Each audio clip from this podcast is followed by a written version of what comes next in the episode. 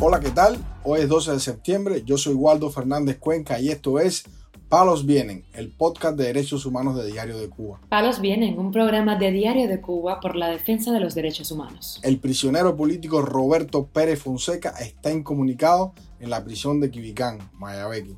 El régimen amenaza con más sanciones a la dama de blanco Jacqueline Heredia si activistas la visitan en prisión. Las autoridades carcelarias niegan pasar a régimen de mínima severidad a la presa del 11 de julio Yunaiki Linares Rodríguez. El régimen libera después de siete días en detención al miembro de la Unión Patriótica de Cuba, Jorge Cervantes García. Lo más relevante del día relacionado con los derechos humanos en Palos Vientos. Comenzamos informando que el preso del 11 de julio, Roberto Pérez Fonseca, no efectuó la llamada telefónica familiar que le corresponde hacer los sábados desde la prisión de Quibicán, en Mayabeque, y la familia, hasta el momento, desconoce los motivos de por qué no realizó esta llamada. Lisette Fonseca, madre del manifestante y prisionero político, dio detalles sobre el suceso al portal Martín Noticias. Yo fui el, jueves a la visita y él me, me él la, llamaba más los sábados. Y el sábado me quedé esperando, no llamó, el motivo por qué no llamó, no lo sé. Los demás llamaron, los otros dos que llaman los sábados también llamaron, pero ellos no son del destacamento de él, él no llamó por, por la razón, la verdad es que no, no me lo puedo imaginar. Yo, yo espero que hoy él, porque es como nada más llama un sábado, a veces algún, hay muchacho que está con él, vaya que es común, que me llama. Y me, me dice, él está cerca, me está mirando, y yo, le pregunto algo y lo llama, Roberto, dice tu mamá esto, porque él me llama para que sepa de él, porque él no lo dejan, él no, no lo dejan llamar entre semanas. Después de la huelga de hambre, que fue cuando vino Borrell, a él le pusieron la, eh, la sábados nada más con, en la oficina con el segundo, creo, de la prisión al lado. Ahora es todos los días esperando. Roberto Pérez Fonseca fue condenado a 10 años de cárcel por participar en las manifestaciones del 11 de julio de 2021 en la localidad de San José de las Lajas, Mayabeque, donde, según la fiscalía, rompió junto a otros manifestantes un cuadro de Fidel Castro. El hermano de este prisionero político, Alberto Fonseca, ha impulsado desde el exilio el movimiento Cuba de Luto, que agrupa a los familiares de los presos por las manifestaciones nacionales del 11 de julio de 2021 y que exigen la libertad inmediata de todos los procesados por las protestas de ese histórico día. Informamos además que la seguridad del Estado amenazó con imponerle más sanciones a la dama de blanco Jacqueline Heredia. Se incluye en el listado de visitantes a la prisión a opositores al régimen como Berta Soler y Ángel Moya. La propia Berta Soler, líder de las Damas de Blanco, explicó a Martín Noticias cómo ocurrieron los hechos que llevaron a esas amenazas hacia la opositora. El sábado 9 eh, de septiembre tuve una llamada telefónica de Jacqueline Heredia en Morales, muy contenta, porque supo que estuvimos ahí, sus hermanos de lucha, a llevarle eh, eh, un aseo y algo de comestible, puesto que su familia no podía llegar. Allí me dice Jacqueline que le advirtieron que cuidadito con ella ponernos en la lista, ninguno de nosotros, solamente su familia, porque de hacerlo va a ser sancionada. De esta forma están amenazando a Jacqueline Heredia de que no le van a permitir que ninguna persona ajena a su familia, pero en el caso de Amir Moya, Marieta Martínez y yo, que fuimos los que nos dirigimos a la prisión, van a permitir de que entremos a la eh, a la prisión, pero tampoco que hagamos la tentativa ir de nuevo porque Jacqueline va a ser sancionada. Tanto Heredia como su esposo, el opositor Carlos Álvarez, padres de dos menores de edad, fueron detenidos el pasado mes de julio tras ser denunciados por una vecina, quien los acusó de una supuesta amenaza. Ambos opositores cumplían sanciones de cuatro y cinco años de prisión domiciliaria respectivamente que le fueron revocadas por esa denuncia y los menores quedaron prácticamente abandonados debido al encarcelamiento de sus padres.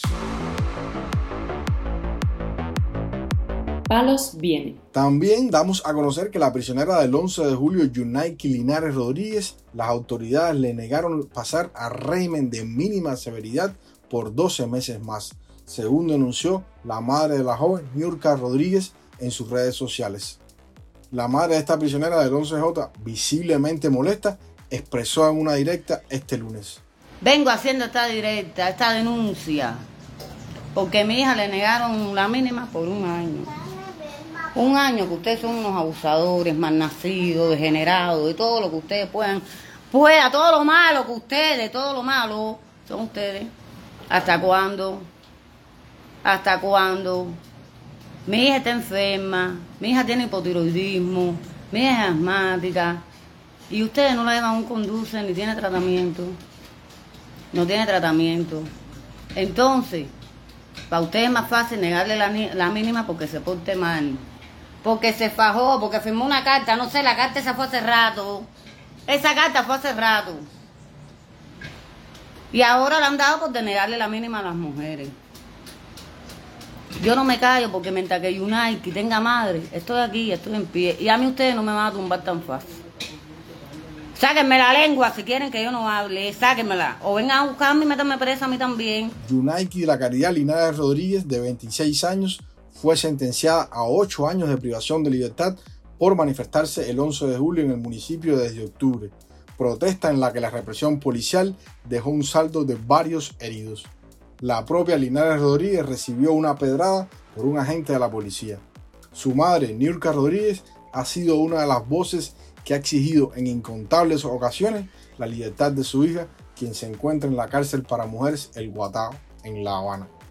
Para finalizar, damos a conocer que el opositor y miembro de la Unión Patriótica de Cuba, Jorge Cervantes García, fue liberado este lunes después de estar siete días detenido en la unidad policial El Palacete de Santiago de Cuba informó el propio activista en sus redes sociales.